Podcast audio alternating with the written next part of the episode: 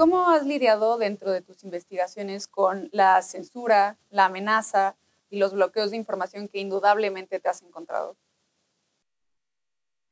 Pues mira, la verdad es que eso fue en parte lo que me hizo salir de la dinámica cotidiana de los medios de comunicación y comenzar a escribir libros.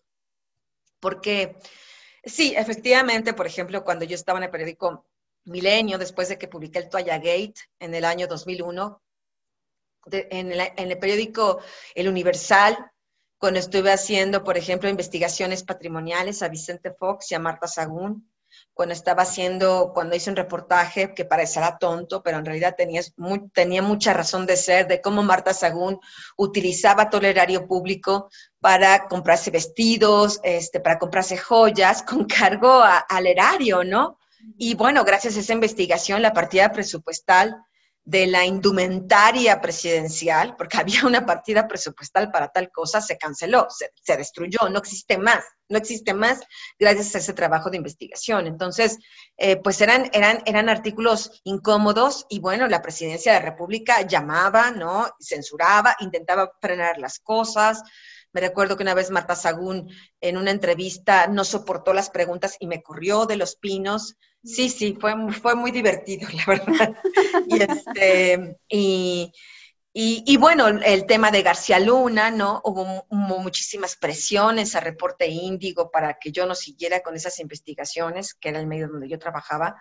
Entonces, lo que, lo que decidí es, em, no quería estar sujeta a esa, a esa camisa de fuerza que significan muchas veces los intereses de los medios de comunicación.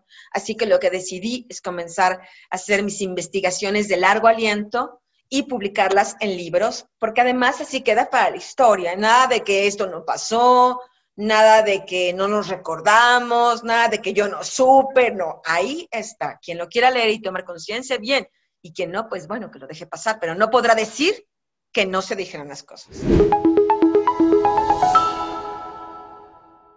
¿Crees que dentro de tu trabajo es algo bueno tener cierto nivel de escepticismo? Absolutamente. Todo el tiempo. Bueno, el, escepticismo, diría yo, es parte de la raíz de nuestro trabajo como periodistas. Pero escepticismo incluso con uno mismo. Ese es el primer escepticismo que cuenta.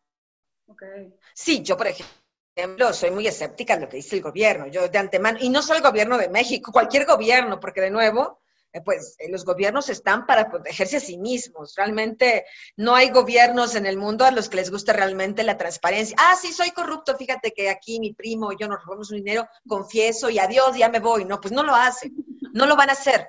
No lo, no lo hizo ni Fidel Castro, ni, ni lo harán otros. Eso no existe.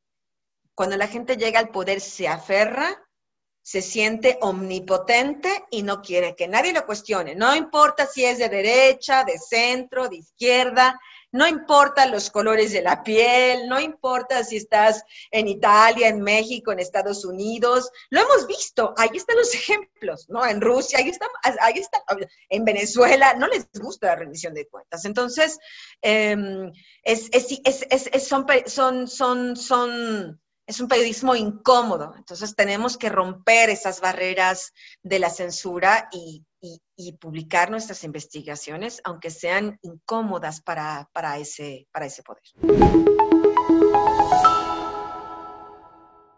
¿Tú cómo has lidiado con la situación en la que te puso tu, carrera al final del día, que, quieras que no fue un exilio que te impuso tu, tu mismo trabajo, lamentablemente, por justo la corrupción de este país? Pues bueno, la verdad es que yo soy de las personas que, trata de no estar en el muro de los lamentos, ¿no? Realmente yo lo que trato de no asumir una actitud de víctima, ¿no? Creo que hay, hay personas que han sufrido mucho más en este país que yo, ¿no? Por supuesto, ¿no? Y, y bueno, cuando pienso en estas personas, pienso que lo que me ha sucedido realmente eh, no es tan grave, ¿no? Yo estoy aquí, puedo seguir haciendo mi trabajo en condiciones realmente a veces infrahumanas, ¿no? Porque vivir con escoltas o vivir sabiendo que tienes una condena de muerte, que estás sentenciado a muerte, pues es muy, muy difícil. Pero cuando pienso, cuando veo que el trabajo vale la pena, cuando veo que mis investigaciones terminan en casos criminales en Estados Unidos, eh, cuando veo que los narcotraficantes pues sí les preocupa, se incomodan, con sus cómplices se incomodan por estas investigaciones, cuando los políticos se sienten descubiertos, ¿no? De que eh, yo los descubro y digo, pues, pues, este político fue ya a visitar el Mayo Zambada, ¿no? Como por ejemplo el caso del candidato de Morena a la gobernatura de Sinaloa, el señor Rubén Rocha, pues sí, muy de Morena y el presidente, pues aquí muy preocupado por, por, la, por el crimen organizado, por los candidatos corruptos, pero pues ahí tiene a su candidato, ¿no? Que fue a ver al Mayo y con la bendición del presidente, con el permiso del presidente. Fue a ver al Mayo con el permiso del presidente. Es lo que dice el propio Rubén. Y cuando se lo publicó, pues realmente no se lo esperaban no se lo esperaba y ya están preocupados y ya no sabe qué hacer y comienzan a hacerle las preguntas incómodas a, este, a este poder, a este candidato. Entonces, cuando yo veo que sí funciona el trabajo que hago, eh, pues bueno, realmente compensa un poco la, la amargura que es vivir en estas condiciones.